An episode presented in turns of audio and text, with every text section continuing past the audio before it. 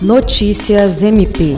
O Ministério Público do Estado do Acre conseguiu a condenação de Antônio Coelho de Araújo por tentativa de feminicídio contra sua ex-companheira, ocorrida em junho de 2023, na cidade de Assis, Brasil. O MPAC apontou que o crime foi motivado pelo inconformismo do acusado com o término do relacionamento.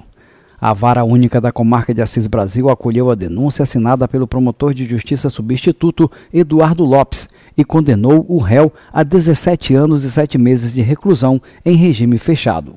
O promotor de justiça Carlos Pescador, responsável pela atuação no júri, destacou que o crime foi classificado como tentativa de homicídio devido ao contexto de violência doméstica e familiar, onde o autor demonstrou ciúmes e um sentimento de posse em relação à vítima.